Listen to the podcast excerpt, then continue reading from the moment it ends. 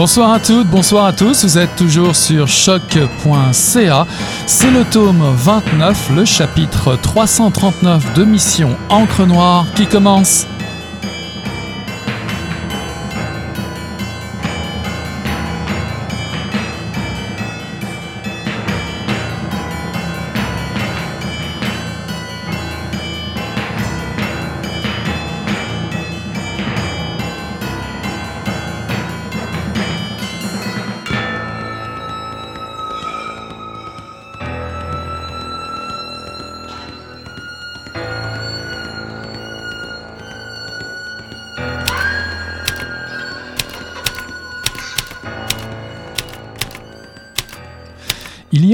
Au début de ta dernière réponse que je ne me suis pas encore avouée. Oui, il y a quelque chose qui anime cet échange entre nous, même si nous ne nous ne connaissons pas tant que ça. Un besoin de se confier à un autre comme soi, c'est-à-dire un être assez seul, au fond, avec sa création. Je n'ai jamais partagé avec un autre écrivain les aléas, les difficultés ou les fulgurances de l'acte d'écrire geste si intime et si largement public en même temps. Hmm, As-tu déjà fait cet exercice? Je vois que cela vient juste à point pour moi aussi. Non pas que je me sens vide de sujet, mais d'avoir le courage d'aborder des thèmes qui font mal. Disons, disons les vraies choses. Cette correspondance va me manquer lorsqu'elle sera terminée. Espérons qu'elle nous aura menés assez loin pour être libérés de sa nécessité. Ouf, 40 ans de carrière. Comme tu l'écris, je n'étais qu'un petit pou. Du haut de mes 41, bientôt 42 ans, je te dis hmm, respect. C'est admirable que d'avoir su non seulement poursuivre, mais enrichir en la diversifiant une démarche artistique si longtemps. Et ça se poursuit. Je t'imagine sans peine, chez toi, peignant sans contrainte, et de ce fait, peu désireuse de briser le flot créatif en allant t'épivarder d'est en ouest, aussi tentantes que soient les invitations. Créer comme tu l'as noté, ou était-ce moi ou nous deux, c'est de l'ouvrage, de la grosse ouvrage, et de la discipline, surtout de la discipline.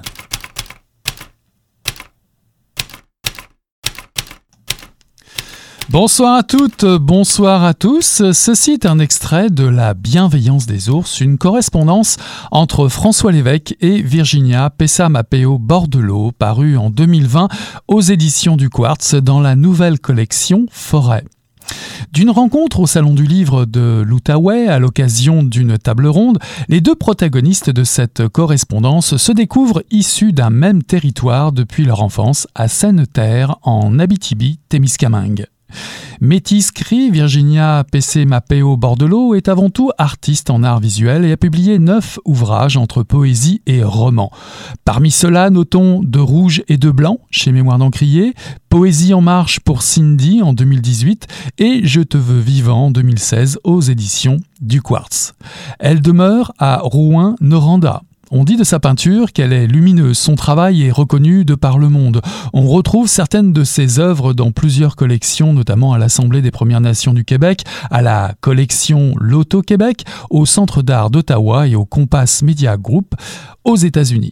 En littérature, ses sujets de prédilection tournent autour de l'amour, la sexualité, la guerre, l'identité, la maternité et le deuil. De son côté, François Lévesque est journaliste culturel et critique de cinéma au journal Le Devoir depuis 2008. Artiste en art visuel, auteur de romans noirs, dont sa trilogie boréale qui comprend En attendant Russell en 2015, En ces bois profonds en 2017, Le Nord retrouvé en 2019 aux éditions Tête Première. L'auteur réside à Montréal. On aime ses polars, ses romans d'épouvante ou bien ses romans noirs. On découvre assez vite dans sa bio que l'auteur a un faible pour les films de Brian De Palma, les dialogues de Michel Audiard et le sourire de Shirley MacLaine.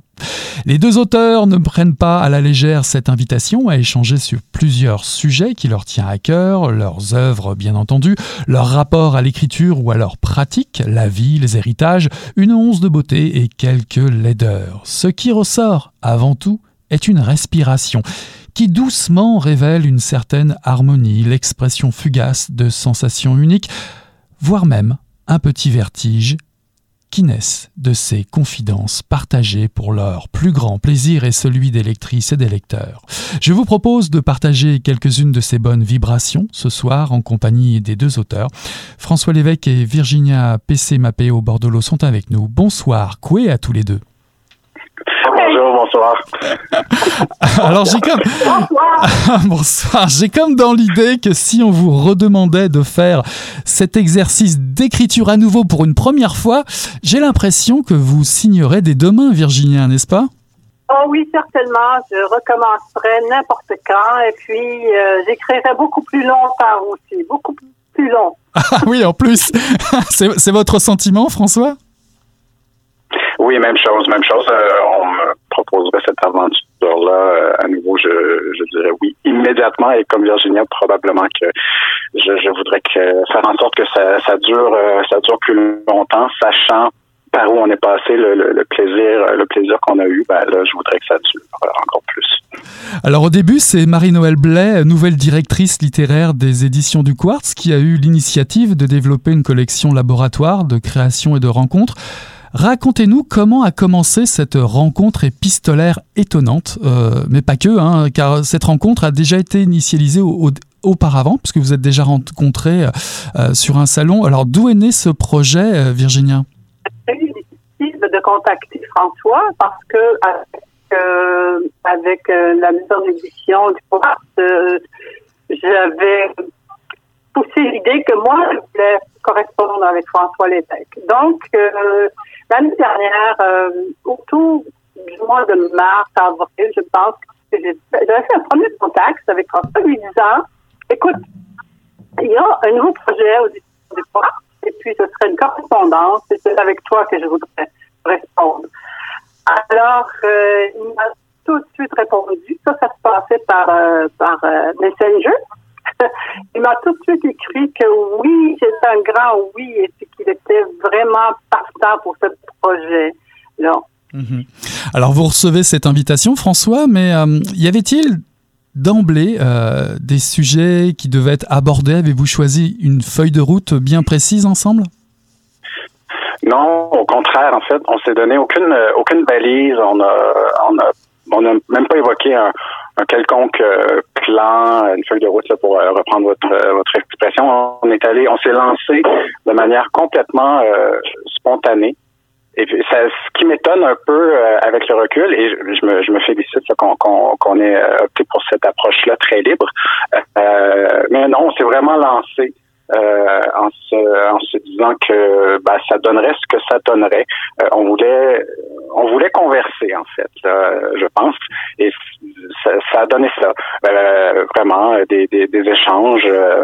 Virginia, comme elle a initié le, le, projet, ben, elle y est allée de, de la première lettre. Moi, j'ai rebondi là-dessus. Et puis, on a poursuivi comme ça. Et puis, les sujets qu'on a abordés, euh, ça s'est fait de manière euh, naturelle, euh, intuitive. et puis c'est allé, c'est allé assez vite dans l'intime, ce qui m'a surpris de ma part, en tout cas, parce que je j'ai pas, j'ai pas l'habitude de me livrer beaucoup. j'ai eu des doutes par la suite, là, mais on y reviendra peut-être. Mais bref c'est ça, on, s'est lancé, on s'est lancé, on a plongé euh, ensemble sans trop se poser de questions. Alors qu'est-ce qui vous a réuni euh, d'emblée, euh, mis à part l'invitation bien évidemment, bien évidemment, dans les premiers écrits? Qu'est-ce qui vous a accroché? Est-ce que c'était le fait de venir l'un et l'autre du même endroit, du même territoire, on va dire d'enfance, d'adolescence? Ou est-ce autre chose? Est-ce que c'est cette hmm, peut-être une, une, première réponse qui a déclenché une envie de continuer? Qu'est-ce qui a motivé les premières réponses selon vous, Virginia? Je pense que c'est notre nos livres. Euh, euh, les, euh, moi, d'abord, j'avais lu quelques quelques livres de François et dont en, en, en attendant Rossel, qui m'avait bouleversée. Et je trouvais d'abord son écriture très forte, mais en même temps, je me disais, c'est un, c'est un jeune homme qui vient, parce que pour moi, c'est un jeune homme qui vient de Sainte-Terre, donc c'est mon, mon patelin, puis histoire de, où il raconte qu'il a été finalement presque torturé par ses, confrères d'école, les autres élèves ça m'a vraiment touché puis en même temps bon moi quelque part aussi j'avais vécu des un peu des problèmes euh, euh, de racisme euh, dans le patelin d'où où, j'ai grandi étant donné que j'étais autochtone hein, donc donc les samedis j'allais les gens me voyaient avec ma mère qui était une, une, qu'on appelle une cri et euh, donc, c'était évident qu'elle était, euh, qu'elle était une Indienne comme à l'époque. Alors, il y a tout ça. Et puis, puis, il y avait aussi la rencontre à Gatineau où j'avais senti vraiment une très grande sensibilité chez François. Et puis, comme j'ai dit, je voudrais qu'il soit mon ami. Alors, j'avais cette idée de, de, votre, de votre côté, François, vous, vous citez euh, une œuvre précise qui vous a interpellé. Euh, vous citez Poésie en marche pour Cindy. Euh, dès le départ de, de cette entrevue, c'est ce qui vous a vraiment, bah, au-delà de la personnalité de Virginia, bien entendu, c'est une œuvre qui vous a beaucoup marqué? Oui, oui, ah oui, c'est absolument bouleversant. Puis, comme l'évoquait Virginia, on, on vient du, du, du même euh, du même milieu, de la même de la même terre, du, même secteur et euh, comment dire euh, la, la, force des mots de ce de, de ce recueil-là. hormis la force des mots, devrais-je dire, je visualisais l'endroit, ce qui n'est pas forcément dans le texte, mais je, je, je visualisais je sentais ces mots-là sortir d'une terre que je connaissais. Je ne sais pas comment l'exprimer là, mais j'ai jamais, j'ai jamais euh, eu un, tel sentiment euh, viscéral en lisant quelque chose. Euh, et puis encore là, pour faire écho à ce que dit Virginia, lors de notre rencontre au Salon du Livre de, de l'Outaouais, il y a vraiment, il y a, eu un déclic. Je pense que on, il y avait, il y avait une dame là qui, qui menait l'entrevue conjointe et puis à chacune de nos réponses, me semble qu'il y avait, il y avait des, une connivence qui se dessinait, il y avait des, des points communs qui, qui, qui émergeaient euh, à, ma plus grande euh, à ma plus grande surprise. Et moi aussi, à la fin de cette euh, de cette entrevue-là, de cette table ronde-là, enfin, je, je m'étais fait la réflexion, mon Dieu, que j'aimerais connaître davantage cette femme-là. Puis j'étais allé la voir juste avant son kiosque pour prendre quelques-uns euh, de ses autres euh, de ses autres ouvrages et, euh, et c'est pour ça aussi quand, quand elle m'est arrivée avec ce projet-là, j'ai sauté j'ai sauté à joints là-dessus parce que c'était comment dire c'était à la fois inespéré et ça tombait sous le sens en même temps. Je ne sais pas comment l'exprimer.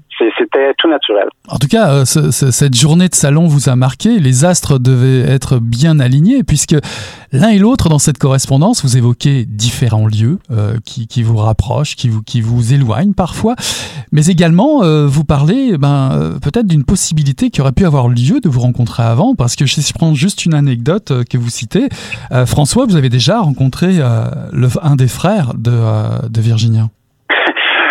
Oui, en fait, un de mes, premiers romans et mon seul roman jeunesse à ce jour, qui se déroule dans un lac non loin de, Sainte-Terre, le lac Machimanitou, qui, qui veut dire mauvais esprit, un roman jeunesse d'aventure. en cours de recherche pour certains termes, j'ai fait appel à, à, Monsieur Louis Bordelot par c'est mon père qui me l'avait recommandé tout ça et puis ben, il s'est avéré c'est un des frères de, de, Virginia donc il y avait il y avait ça qui était comment dire dans, dans notre background commun qu'on a découvert par par la suite.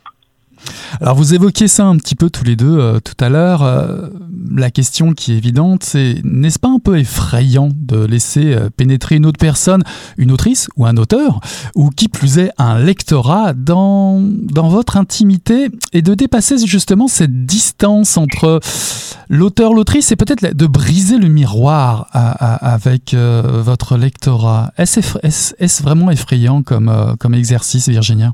Non, en ce qui me concerne, parce que j'ai déjà écrit des romans comme L'enfant hiver euh, ou même euh, Ours bleu, qui sont vraiment des ouvrages très très ouvert sur moi, donc je me dévoile beaucoup là-dedans. Évidemment, j'utilise aussi des noms de personnages qui sont pas ceux de ma famille ou mais les personnages sont vraiment les gens de ma famille.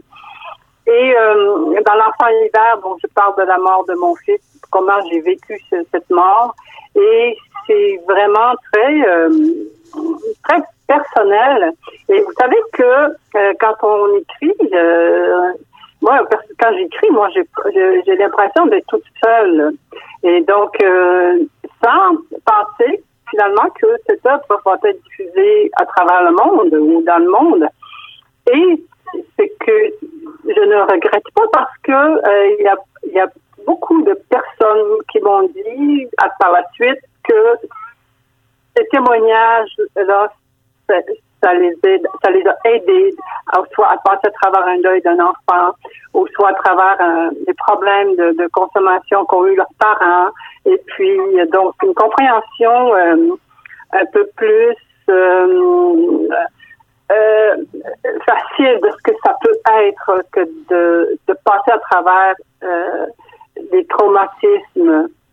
François, vous évoquez, vous évoquez aussi la, toute la difficulté à la fois d'écrire sur ce qui vous touche de près dans votre travail, dans votre intimité. Comment abordez-vous ou avez-vous abordé ces sentiments dans l'exercice de, la, de cette correspondance justement? Euh, ce qui m'a été bénéfique euh, dans, dans, le cadre de la correspondance, c'est que je me, je me suis posé aucune question. Euh, je me suis laissé emporter par, euh, par le flot euh, lâché par, par Virginia. contrairement à elle, dans, dans, dans, dans mon, mon œuvre, oui, j'insuffle beaucoup d'éléments personnels, très personnels parfois, mais toujours sous le couvert de, de fiction, de fiction pure. J'écris du roman vraiment, euh, vraiment. Euh, même si certains éléments clés parfois sont, sont pris tels quels de mon de mon passé, mais j'ai cette espèce de protection là, si, si l'on veut. Euh, tandis que dans la correspondance, ben là, c'était la première fois où je, je, je me livrais sans équivoque, où j'écrivais, où je commettais, disons, sur la page des choses vraiment intimes, euh, telle qu'elle, sans le filtre, euh, sans la protection de la, fiction. C'est pour ça que par la suite, j'ai eu une espèce de, de, vertige une fois que ça a été terminé. Euh, je, je, non pas que j'ai hésité à aller de l'avant, j'ai jamais remis le, projet en question, mais j'ai été pris de vertige à la fin parce que c'était une première dans, dans, dans, mon cas. Comme Virginia le disait dans, dans plusieurs de ses ouvrages, il y avait quelque chose de l'ordre du, témoignage. L'enfant hiver, c'est parmi les plus belles choses que, que j'ai lues. Et c'est, ce qu'elle livre là, c'est, intime, c'est personnel, c'est bouleversant et c'est présenté comme tel. Euh, moi, j'ai jamais fait cet exercice-là. Euh, ce que j'ai fait qui s'en rapproche le plus, ben, c'est notre correspondance, si l'on veut. Euh, donc, euh, mais ça m'a fait avancer, je pense, pour euh, le futur de, de, de mon écriture. surtout que quand Virginia m'a proposé ce beau projet-là, j'étais euh, non seulement bloqué euh, en termes d'écriture, mais je, je, je, remettais en question le, fait de continuer d'écrire. Donc, euh, euh Virginia, Virginia, elle m'a sauvé euh, là-dessus, je dois dire. mais, mais, Virginia... mais Virginia évoque la même chose. Virginia, Virginia évoque la même chose aussi, euh, parce que Virginia, vous cherchez une bonne raison de retrouver le goût de l'écriture, mais vous, c'est on est, on est à la veille de célébrer vos 40 ans de carrière en peinture. Vous avez des doutes aussi. Est-ce que, est que finalement l'échange épistolaire a quelque chose de plus authentique que ce que vous éprouvez quand vous écrivez de la poésie ou du roman. Est-ce que est-ce qu'il y a quelque chose finalement, suite à cette correspondance, l'un et l'autre, qui vous a reconnecté avec euh, l'acte d'écrire? François, vous avez déjà un petit peu répondu, mais vous, Virginia, est-ce que ça vous a redonné le goût de l'écriture? Euh, Oui, c'est que euh, c'était des sujets, je cherchais des sujets d'écriture. Bon, voilà. Et puis, avec le confinement, bon, il y a eu euh, toutes sortes de, de maisons d'édition qui, qui m'ont contacté pour écrire des textes, publier des nouvelles. Alors, j'ai passé euh, tout le temps de confinement à écrire, finalement, sur des, sur des sujets qui étaient euh, proposés et puis ça s'est bien passé. Et puis oui, ben, et le fait de, cet, exercice-là, dans le fond, ça m'a permis de retoucher, de contacter des émotions euh, qui étaient peut-être endormies. Je parle souvent de ma grand-mère, euh, du côté de mon père, bon, et puis de ma mère, sur laquelle, lesquelles je n'ai jamais écrit dans le fond. Alors c'est des femmes très qui sont très proches dans le fond, mais que j'ai pas vraiment connues et que je voudrais connaître, donc inventer ces femmes-là. Alors, euh, c'est que ça m'a permis, François m'a permis ça, là, c'est de parce que notre notre intimité était si profonde avec François que euh, ça, ça m'a fait tellement de bien, puis je me suis, je me suis comme euh, retrouvée d'autre côté là, de, de l'incertitude, de me dire, oh, je sais pas qu'est-ce que je vais écrire. Et de lui en parler à François, ça m'a aidé à dire oui, c'est vrai, c'est vraiment des thèmes que je vais que je vais aborder maintenant, que je vais faire, que je vais écrire là-dessus. Alors, ces échanges ne peuvent pas euh, faire attraction de votre contexte personnel euh, à chacun, bien entendu. Il y a beaucoup d'émotions euh, lorsque, bah, par exemple, vous évoquez la mort d'un être cher, Virginia, et puis chez vous, François, c'est le récit poignant du, rejet vécu plus jeune, ou encore ce récit du suicide d'une jeune amie métisse. Vous découvrez tous les deux dans cette correspondance une forme de, de résilience. Est-ce que, est-ce que vous découvrez chez l'un ou chez l'autre un sentiment, allez, de déjà vu qui mène à la création. En gros, est-ce que vous vous y reconnaissez dans le récit de l'un et l'autre, euh, François? Euh, Oui, ben en fait, ça, ça, ça, a confirmé, mais vraiment de manière plus euh, beaucoup plus profonde là, cette espèce d'impression que j'avais commencé à avoir lors de, cette rencontre-là en Outaouais. en cours de, correspondance, ben assez vite en fait là il y a vraiment il y a vraiment une, confiance euh, qui s'est qui s'est installée. Euh, je suis pas quelqu'un qui fait confiance euh, facilement, je, le précise, euh, mais je sais pas avec Virginia ça, ça, a été tout naturel tout de suite. Euh, et, et, oui, dans certaines choses qu'elle me disait, je, je comment dire, je, je c'était pas tant un déjà vu que je je je, je concevais euh, facilement ce dont euh, ce dont elle parlait. Puis je suis certain que de son côté c'était pareil par rapport à certaines choses que, que j'évoquais sans avoir vécu ce qu'elle a vécu. Euh, on avait des comment dire l'un l'autre je pense qu'on avait des prédispositions pour bien s'imaginer euh, ce dont l'autre euh, parlait qui a trait euh, notamment à, l'ostracisme. Moi, l'homophobie à laquelle j'ai fait face, elle, le racisme double, en fait, auquel elle a fait face.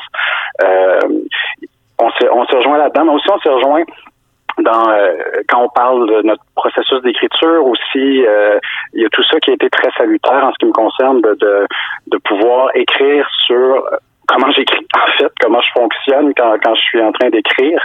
Euh, puis là, je veux pas trop digresser, mais ça a été vraiment salutaire ça parce que euh, d'écrire sur le processus sans justement se soucier d'être en train de construire une intrigue puis de, de faire du style puis tout ça, de vraiment juste réfléchir à la création littéraire avec quelqu'un qui fait de la création littéraire comme interlocutrice, euh, ça, ça a été merveilleux et c'était inédit dans ce qui me concerne. Virginia, avez-vous eu le même sentiment? Vous êtes-vous senti en territoire étranger par rapport à certaines réponses euh, de François ou avez-vous justement euh, reconnu certains, certaines de vos questions, par exemple? Oui, je me suis reconnue et c'était c'est ce qui était étrange parce que euh, de penser que François, bon, c'est un homme beaucoup plus jeune que moi, puis donc, euh, et puis autre culture, et tout, mais de se retrouver, euh, pareil, dans le fond, je pense qu'il y a, il y a quelque chose de l'humain là-dedans. Il, il y avait, c'était un échange au niveau de notre humanité. Et ça, c'est pas facile à faire. C'est pas facile de trouver quelqu'un euh, qui, qui, entre, qui va entrer là-dedans, qui va accepter de, euh, de parler de soi avec autant de franchise et d'ouverture. Et par son travail, par sa démarche, réfléchir ensemble, et puis c'est alors, alors comment, comment ne pas évoquer euh, le cinéma lorsqu'on l'on vous rencontre François, vous évoquez dans, dans la correspondance euh, Miyazaki, Avatar, Russell Crowe, Erin Brockovich, Julia Roberts, etc. etc. En, En sachant, en sachant votre venue à l'émission, euh, je voulais vous demander comment vivez-vous votre rapport au cinéma et, à l'écriture? Est-ce que ce sont des, vases communicants, euh, des, des, correspondances ou des activités qui se, qui se complètent? Ah oui, complètement. Euh, le, le, cinéma euh, nourrit euh, mon écriture romanesque depuis euh, depuis toujours, soit par des par des clins d'œil, des hommages. Souvent, quand je m'apprête à, commencer un, roman, je vais me faire une liste de films à revoir, non pas pour les intrigues elles-mêmes, mais souvent pour des m'imprégner de bouts d'atmosphère. Euh, ça, m'aide énormément de la même manière que je me compose des des listes euh, des listes de musique de films bien bien précises là, pour euh, à écouter pendant que j'écris. Encore là ça, ça m'aide dans la création de euh, d'atmosphères précises souvent souvent macabre je dois dire. Mais donc oui le cinéma est une partie essentielle de, de mon écriture romanesque. Ceci dit mon travail comme critique de cinéma au devoir fait en sorte que bon j'écris tous les jours et puis inspiré pas inspiré j'ai des deadlines et je dois écrire ce que je dois écrire qui fait en sorte que quand je m'installe pour écrire un roman, euh, que je possède bien mon, mon, mon histoire, je m'installe pas pour écrire un roman avant ça, euh, je peux euh, pondre assez rapidement un premier jet parce que la machine est tout de suite prête à, à, à démarrer. Euh, je suis capable d'écrire euh, comme ça longuement, de sortir mon premier jet, puis bon, je reviens, je reviens pour finir tout ça en masse par la suite. Mais oui, j'ai un comment dire un travail qui m'aide dans, dans, dans dans mon, mon écriture euh, romanesque et ça, je, je, je, suis très privilégié. En fait, je, je peux conjuguer mes deux passions. C'est formidable. Alors Virginia, évidemment, 40 ans de, de carrière euh, fêtée d'ailleurs dans un ouvrage euh, qui est paru aux éditions du Quartz, ou qui va paraître. J'ai pas eu encore la, la date de, de, publication. 40 ans de carrière, ça, ça, évidemment, la question, c'est comment envisagez-vous votre rapport à la, à la peinture et à l'écriture? En fait, c'est ce sont deux choses euh, différentes euh, en ce qui me concerne, étant donné que je suis comme euh, bipolaire, je ne sais pas si on peut dire ça, mais deux personnalités en, une. Et donc, quand je fais de la peinture, c'est pas tout à fait la même chose. La peinture, c'est quelque chose de très solaire et, et l'écriture, quelque chose de très lunaire, je dirais. écrire, pour moi, parfois, c'est très douloureux, c'est difficile, mais nécessaire. Euh, quand il faut, quand je dois écrire quelque chose qui naît, moi, je le sens, je le sens très fort et je dois le mettre devant mon écran et euh, le mettre à écrire. Et c'est très, euh, c'est urgent et c'est, en même temps, c'est difficile. L'écriture, pour moi, c'est pas facile. Mm-hmm. Je peux dire que je me repose dans la peinture. Alors il est question, il, est question de transmission dans ce livre, bien sûr, de partage aux lecteurs, aux lectrices. Bah, Qu'est-ce que vous retenez, retenez de plus fort dans cet exercice euh, de laboratoire? Surtout que nous vivons une période de, peur euh, assez difficile, vous en parlez aussi dans votre correspondance. Cette, correspondance n'est-elle pas la preuve qu'avec de l'empathie, il reste beaucoup d'amour, d'amitié, de création? C'est ça que vous retenez, François? Oui, euh, assurément. Et puis le fait que ben, avant même la, la, la, COVID, là, je trouve que ce recueil-là, cette correspondance-là est la preuve aussi qu'on peut, euh, sinon initier, du moins euh, développer et affirmer une, une amitié euh, profonde à distance, essentiellement.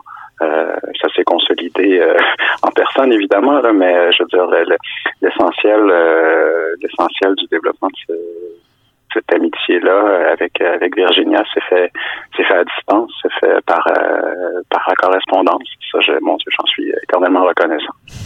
Et cette rencontre, Virginia, est-ce qu'elle se poursuit dans un monde euh, invisible finalement? Bien sûr. Parce que François, de temps en temps, m'envoie un petit mot, ben, me demandant comment ça va, euh, qu'est-ce que tu fais, qu'est-ce que tu vois, c'est pareil. De temps en temps, je lui envoie un petit mot pour lui demander est-ce que tu vas toujours bien? Bon, est-ce que la vie te, te, porte fruit? Bon, alors euh, oui, ça continue. Puis c'est euh, c'est la preuve aussi, la preuve qu'une amitié peut naître à n'importe quel moment de notre vie.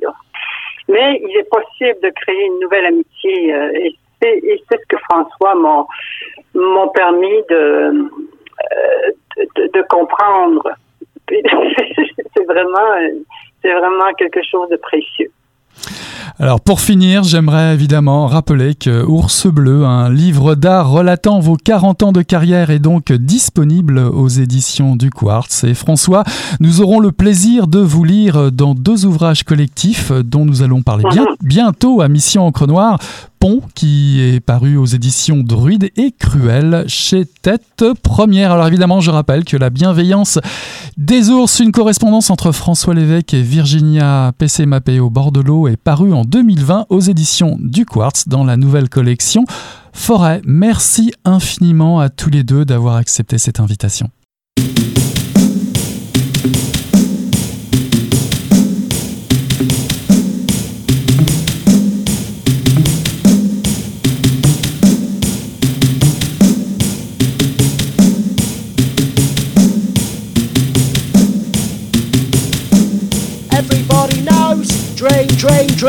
Dream, you lonely little tit in your dunder steam. Messes all the words, what you say. I couldn't give a toss about your godlike mate. The windy little alleys in the London town. The circle that you keep, well, you can keep a man. Everybody knows, dream, dream, dream. Lonely little tit in your dunder steam.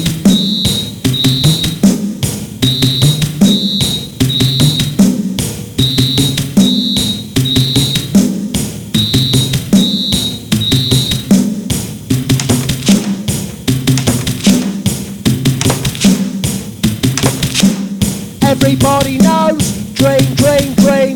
Coffee after coffee in my shit work team. Giving out a penny, I spend a penny, man. I hate the cynicism with the baked beans and the way you get a cold response vipers get egged up in the nest and no one gives a shit.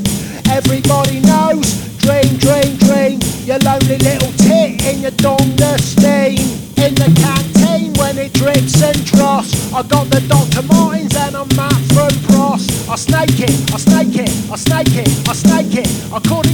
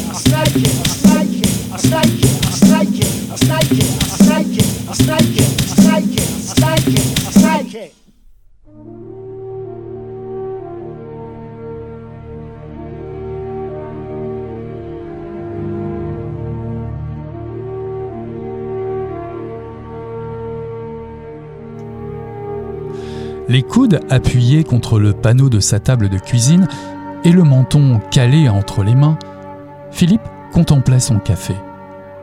Entre lui et la tasse, un bout de papier sur lequel Mora avait inscrit son numéro de téléphone. Il aurait dû lui dire qu'il n'en était pas question. Un simple mot, non. Il se reprochait cette lâcheté, cette fausse délicatesse qui l'avait fait acquiescer à y penser. Il ne servait à rien d'y penser, sa décision était prise. Aucune chance qu'il suive Mora. Il lorgna le poste téléphonique qui le narguait. Philippe jura et se traita d'imbécile. De toute façon, même s'il acceptait d'accompagner Mora, il savait qu'il n'avait plus les tripes pour ce genre d'action. La rage dévorante, cette flamme essentielle au geste n'était plus chez lui qu'un tas de cendres balayé dans le placard des mauvais souvenirs. Sans la colère, nous ne sommes rien, disait souvent Mora. Philippe ressentait encore souvent de la colère, rien de plus facile que de se mettre en colère. Il lui suffisait d'ouvrir le journal ou de jeter un œil aux informations télévisées. Toutefois, la colère ne suffisait plus pour déclencher une action.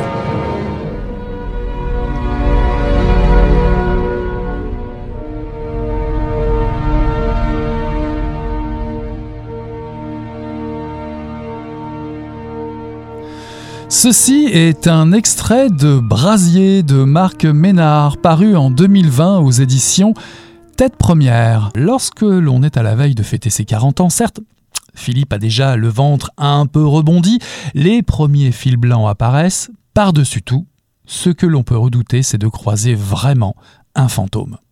En 2002, à Montréal, le spectre se balade dans une vieille Toyota Corolla d'un Bourgogne passé et stationne devant chez lui. Cette voix, il la reconnaît entre toutes, même après 15 ans. Mora, Robert Moranovitz.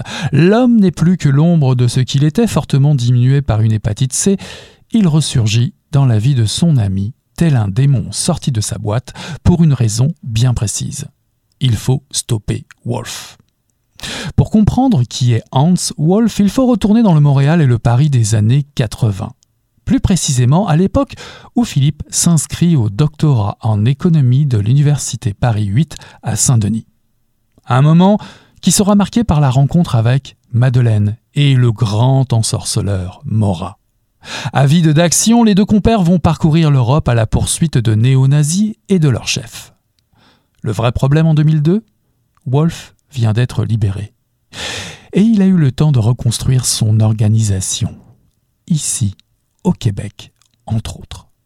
Brasier est un roman captivant mené par une plume endiablée. Il faut bien ça pour pister un fauve sanguinaire. On doit être prêt à tout. Mais à quel prix? Dans les décombres d'un chalet et une âcre odeur de fumée causée par un récit qui détonne, j'accueille ce soir l'auteur à Mission Encre Noire, Marc Ménard. Bonsoir. Bonsoir. Vous êtes montréalais, vous avez publié Itinérance aux éditions Triptyque en 2001. Brasier est votre second roman, une chasse à l'homme qui s'ouvre sur deux citations, l'une de Milan Kundera et l'autre de Henry Miller. L'un affirme que, contrairement à ce qu'on pense, tout sera oublié et rien ne sera réparé. Et l'autre, le monde est un cancer qui se dévore de lui-même. tout un, tout un programme. Pourquoi ces choix de ces deux, euh, de ces deux citations? Oh mon Dieu. Oui, mais non, c'est un, très, très vieux choix. C'est quelque chose que j'avais noté il y a peut-être 25 ans. J'ai toujours adoré cette idée d'un monde qui est en, en et qui se, se nourrit de lui-même un peu comme un cancer. Euh, pour ce qui ben, je trouvais que c'était assez approprié à l'histoire. C'est-à-dire, euh, oui, on cherche parfois la rédemption, on cherche parfois à réparer les erreurs, mais malheureusement, ça fonctionne pas toujours comme ça. Et effectivement, ben, souvent, euh, les choses sont oubliées et les choses ne sont pas réparées. Donc, je, trouve que ça, ça s'appliquait très bien au récit que j'avais fait. Alors le titre justement Brasier, c'est Brasier au pluriel, ben, veut bien dire ce qu'il veut dire. Hein. Nous sommes dans l'action d'un polar euh, rondement euh, mené. Mais pourquoi avoir choisi ce titre et pourquoi euh, au pluriel? Ben, Premièrement, Brasier, c'est le feu évidemment. c'est aussi c'est la passion, c'est la destruction. Puis c'est aussi quelque chose qui revient constamment dans l'histoire, c'est-à-dire euh, y a plusieurs incendies euh, à la fois réels, donc des vrais feux, et aussi, comme je disais, ben, c'est aussi un petit peu ce qui est la, trame qui, qui mène les, les protagonistes passion, ce feu qui couvre et qui de, leur poursuite et qu'ils essaient de, terminer quelque chose et sans et, finalement ben, euh, le désastre c'est aussi la les décombres. Donc, c'est un petit peu l'idée. Euh, le pluriel, effectivement, ben, parce que ça revient à plusieurs reprises. Mhm. Alors, cette histoire se déroule euh, sur deux époques, en trois lieux, Montréal, Paris et quelque part en, en Lanaudière. Peut-être serait-il intéressant pour expliquer un peu euh, tout ça, de présenter vos deux personnages phares du roman, Philippe et Maura. Qui sont-ils, ces deux personnages?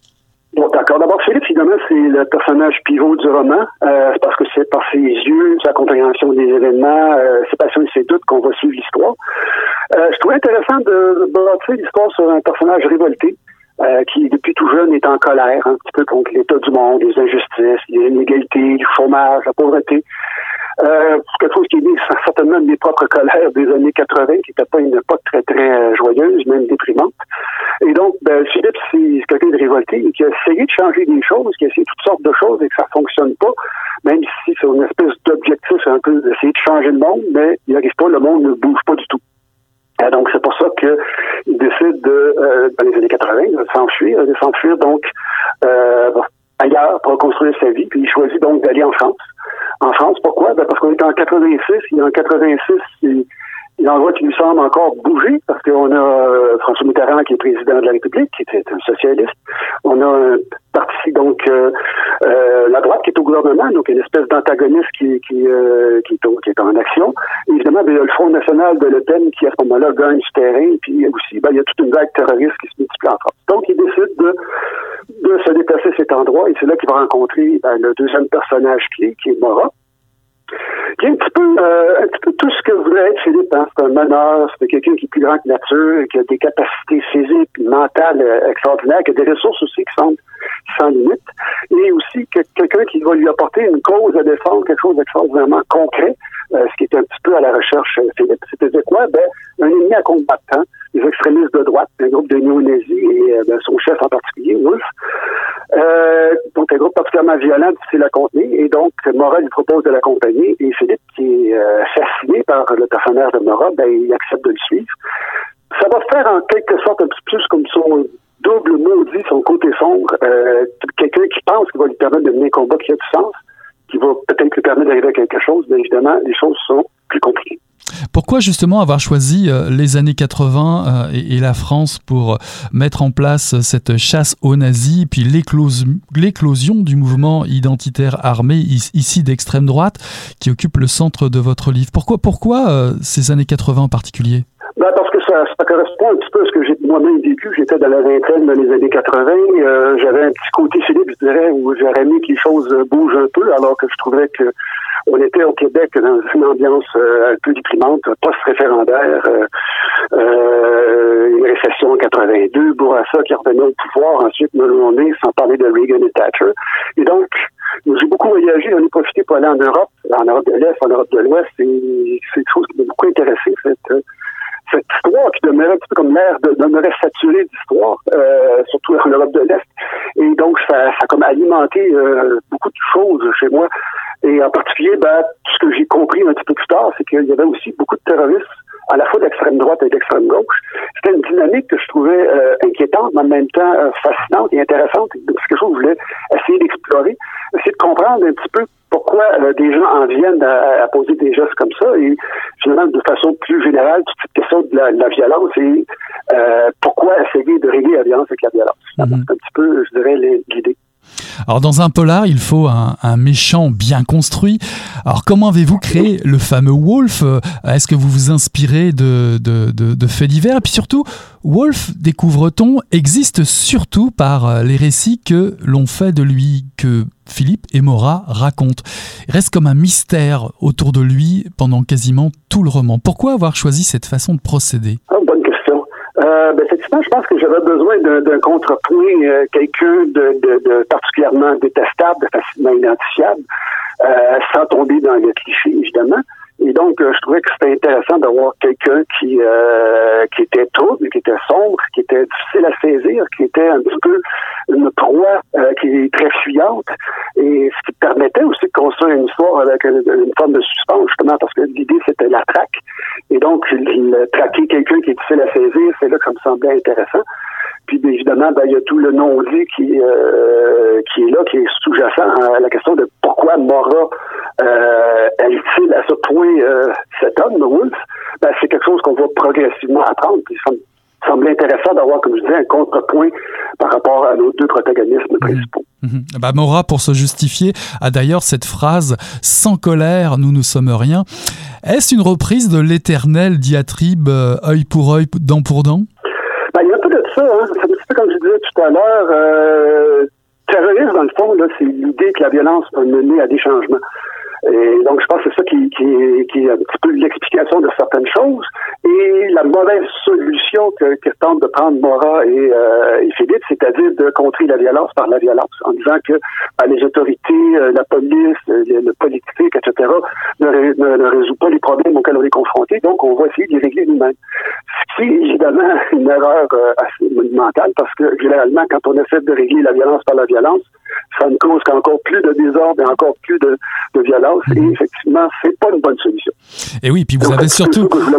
Bah oui, vous avez surtout un personnage, euh, Madeleine, que Philippe rencontre euh, à Paris, en tout cas qui voit le retour de, de, de Mora d'un très mauvais œil. Son argument, c'est que Philippe serait aveuglé par la vengeance, avec la possibilité, au final, bah finalement, de devenir lui-même euh, la réplique de ce qu'il cherche à éliminer. Exactement. C'est exactement ça que je voulais montrer avec, euh, encore une fois, un autre contrepoint, celui de Madeleine, qui, qui est une femme, donc qui n'agit pas dans cette, euh, cette violence très masculine, là, un peu congénitale, je dirais, euh, qui, elle, est distanciée et voit bien que euh, Philippe se laisse en, entraîner par quelqu'un qui, qui le subjugue, dans quelque sorte, et qu'elle voudrait bien se réveiller et lui dire, hey, ça marche pas, avec toi, tu t'es entraîné sur des chemins qui te mènent nulle part. Mais évidemment, Philippe, il est coincé un petit peu entre ces différentes, euh, ces différentes passions et ben, c'est ça, c'est le problème. Alors pourquoi remettre les nazis au goût du jour? Il est souvent question du nazisme ancien ou néo dans, dans, dans les polars européens, scandinaves en particulier. Qu'est-ce qui fait selon vous que le terreau devient peut-être euh, plus fertile maintenant ici en Amérique du Nord et, et au Québec en particulier? Ça, c'est une bonne commencé à écrire cette histoire-là, ça fait déjà un bon bout de temps. J'ai mes premières explorations, je dirais mes premières tentatives, ça date à peu près 2000, 99-2000, à une époque où je commençais à m'intéresser à l'extrême droite, euh, toutes les mouvances suprémacistes blancs, euh, le les milices paramilitaires, etc. Je trouvais que c'était euh, c'était quelque chose qui était réel, intéressant, mais très peu traité et très peu mentionné par les jeunes. Et surtout après 2001, ben là, évidemment, c'est le terrorisme islamiste qui a pris un petit peu toute la toute la, toute la place. Alors que ce qui me semblait assez clair, c'est que malgré le fait qu'on pourrait penser, on pourrait espérer que euh, tout ce qui est à la base de la pensée nazie, c'est quelque chose qu'on avait jeté avec les décombres de la Deuxième Guerre mondiale, mais que non, ça reste encore, c'est des pensées qui reviennent, qu'il y des résurgences périodiques, alors qu'on pense que cet été, ça, ça renaît. Et puis, depuis 2000, j'ai vu ça des montées et des descentes, et à chaque fois, ben, euh, à chaque fois, on est comme surpris. Euh, c'est comme une forme de terrorisme qu'on pourrait qualifier d'intérieur, finalement. C'est-à-dire ça naît dans nos propres sociétés. Et là, ben, aujourd'hui, ben, je pense que c'est assez clair que euh, dans un monde où le collectif a tendance à disparaître de plus en plus au profit de l'individuel, donc les gens qui disent ben, j'ai le droit, j'ai le droit, et évidemment avec euh, Trump et tout ce qui vient avec, ben, on aperçoit, on s'aperçoit qu'il y a des formes populistes qui se développent. Puis ça, ben, évidemment, c'est toujours un terreau fertile euh, aux extrêmes. Pense que l'extrême droite est en train de, de, comment dire, de se découvrir un petit peu sans, sans préjugés, sans, sans honte et sans remords de plus en plus. Ce, ce mélange de, de tout ça, finalement. Ouais, vous citez euh, l'Aryan Nation, le KKK, Ku Klux Klan, le White Aryan Resistance, le Church of the Creator, le Posse Comitatus, euh, que je connaissais pas, aux USA. Vous citez aussi des, des, des, des formations canadiennes, le Canadian League of, League of Rights, the Nationalist Party of Canada et l'Aryan Resistance Movement. Vous montrez aussi que son expansion bah, serait facilement possible ici au Québec euh, grâce à des bandes organisées euh, comme, euh, bah, comme les motards, hein, c'est ce que vous citez dans votre, dans votre livre. Est-ce que, est que ce phénomène est renforcé par tout le phénomène des réseaux sociaux? Est-ce que ça accélère la prolifération des, de ces idées extrémistes telles Stormfront que, que vous citez aussi dans votre roman? Ouais, je pense que ça facilite beaucoup la, la mise en commun, euh, le partage des informations et euh, aussi une certaine liberté de parole que les gens se sentent euh, se sentent libres d'exprimer, ce qui était peut-être pas le cas quand il fallait écrire une lettre dans les journaux signés. Maintenant, évidemment, c'est très spontané. C'est un mode d'expression, d'auto-expression, les réseaux sociaux. Donc, les gens veulent s'affirmer, veulent, veulent se, se, comment dire, se, se connecter avec d'autres qui pensent la même chose. Évidemment, là, il y a des effets de, de, de boule de neige et euh, oui, ça favorise très certainement. Alors- Euh, mais surtout au niveau de la communication et de la possibilité de partager avec d'autres euh, des idées qui autrement seraient peut-être plus, et, qui auparavant étaient plus difficiles à partager. En tout cas, c'était plus compliqué. Alors Philippe met la main sur des documents que Mora a, laissé traîner sur une table dans le roman. Il y découvre des, des thèses euh, eugénistes, euh, un charabia sur une révolution mondiale blanche, euh, des extraits de Theo Lawrence, le fameux Laurence d'Arabie, qui est quand même présenté en père de la guérilla moderne. Est-ce que ce sont des documents que vous avez consultés vous-même Tout à fait. C'est des choses quand je faisais mes explorations dans les années 2000. Euh, c'est une liste exactement de documents que j'ai vus très rapidement dans certains cas parce que c'était franchement imbuvable, mais au moins pour en prendre connaissance. Donc c'est pas, c'est même pas une invention, c'est des choses qui réellement existé. Qui existent encore, qui sont probablement encore disponibles, même si j'ose avouer que je ne retourne pas dans ces, dans ces marécages-là. Alors Wolf est comme un fantôme dans ce livre, on en parlait tout à l'heure, on pourrait dire que c'est un, un démon du, du, passé des autres euh, en Europe. Ici on est plutôt habitué en Amérique du Nord bah, aux tueurs en série, euh, un peu surhomme, truqueur, euh, un monstre, mais vous refusez un peu de, de, de, faire ce genre de personnage, de traduire à travers Wolf ce genre de, personnage en créant une, menace floue. C'était vraiment, c'est vraiment aussi un personnage assez européen finalement, Wolf. Ben oui, euh, effectivement. Je pense que c'est là que l'idée est née, c'était à partir de la réflexion sur, l'Europe. Donc, à mon avis, ça prenait un personnage typiquement comme ça, euh, qui est né finalement dans les décombres du nazisme et de la Deuxième Guerre mondiale, en quelque sorte. Et en même temps, ben, je voulais faire le suspense parce que euh, parler de ces choses-là, c'est assez lourd, donc euh, je voulais pas en faire rien de didactique ou de, de trop lourd, donc je voulais faire un suspense. En même temps, je voulais pas faire un policier typique avec euh, le commissaire euh, blasé, etc., et tueur en série. Donc, je voulais avoir quelque chose d'un peu différent. C'était un peu comme un, polar sans policier, en quelque sorte. Et donc, je trouvais intéressant d'avoir un personnage comme ça, qui, comme je disais tout à l'heure, qui est fiant, euh, dont, les, on, le, dont on le voit d'après surtout les traces de ce qu'il connaît, beaucoup plus que par, le, voir lui-même. Et, et ça me semblait donc une trame narrative intéressante pour donner un suspense. C'est sûr qu'un personnage américain euh, dans le polar, j'insiste un peu, mais je trouve que c'est un peu flagrant dans votre roman. Mais un personnage américain a plutôt tendance à, à s'opposer plus facilement à une force dirigeante obscure, façon, on va dire, un templier, un truc religieux ou, ou pédophile, tiens, pour prendre oui. l'actualité, euh, l'actualité, n'est-ce pas? Vous me suivez? Euh, Est-ce à oui. dire qu'on a, on a moins de fantômes dans le placard ici en Amérique du Nord ou au Québec? Euh, On pense qu'on en a moins en tout cas. Euh, on a tendance à vivre beaucoup plus dans le moment présent et à négliger le passé. Ça, je pense que c'est typiquement nord-américain et québécois. Euh, on pourrait parler d'Adrien Arcan, hein, euh, qui était euh, fasciste notoire dans les années 30, qui était enfermé pendant la durée de la guerre et qui, non satisfait, a continué à véhiculer ses idées euh, fascisantes, bien que c'était teinté de, de chrétienté mur à mur, jusqu'à sa mort au milieu des années 60. Donc ça, c'est un beau, fantôme dans notre placard dont on ne discute pas beaucoup. Et ben, oui, effectivement, on a des fantômes dans le placard. Mmh. Vous jouez beaucoup euh, sur le fantasme ou la peur de la cellule dormante hein, qui prépare un gros coup. Est-ce une peur qui est devenue plus populaire à votre avis euh, depuis, disons, euh, les vagues successives d'attentats que vous, que, vous, que vous citez d'ailleurs dans le livre, vous en parlez beaucoup en Europe, euh, Paris, Galerie Lafayette, Printemps, Champs-Élysées. Est-ce que c'est quelque chose qui est devenu évident maintenant euh, de nos jours dans un polar? Euh, Peut-être. Euh, écoutez, je pense que de façon générale, c'est quelque chose. On parlait du loup solitaire déjà il y a une vingtaine d'années.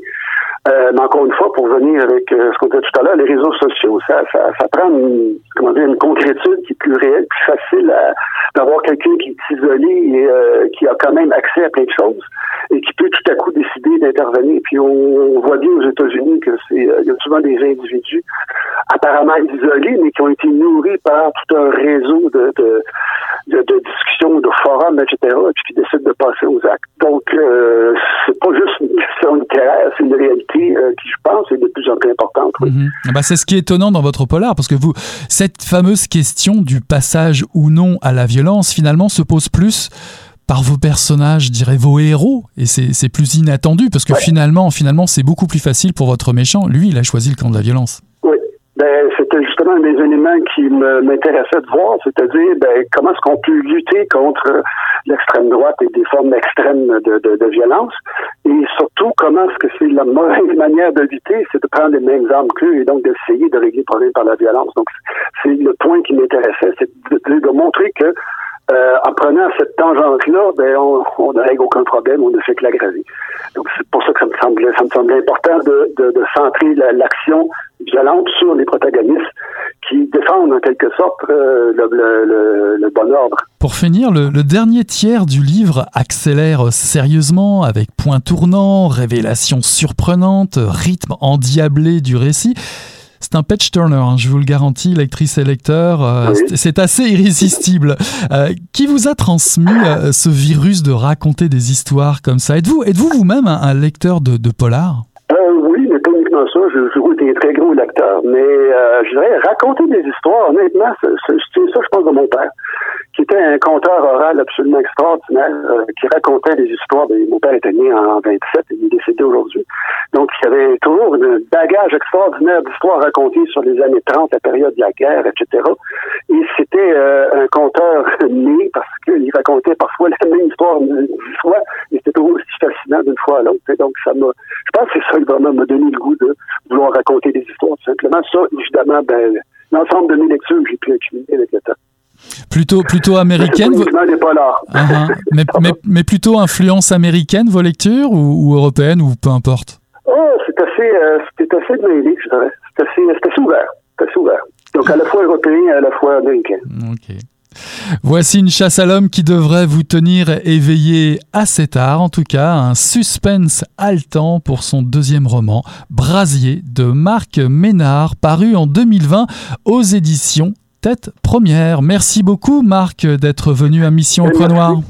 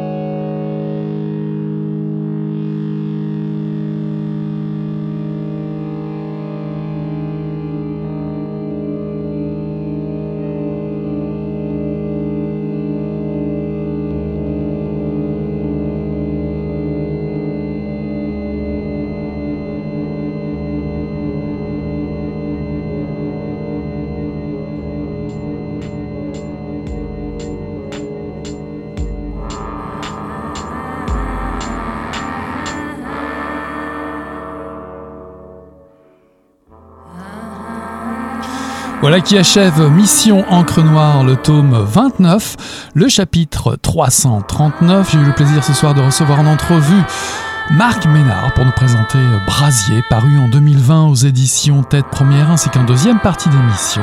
François Lévesque et Virginia Pessa-Mapeo Bordelot pour La bienveillance des ours, une correspondance parue en 2020 aux éditions du Quartz. Voilà, on tourne la page et on se dit à la semaine prochaine. Salut là!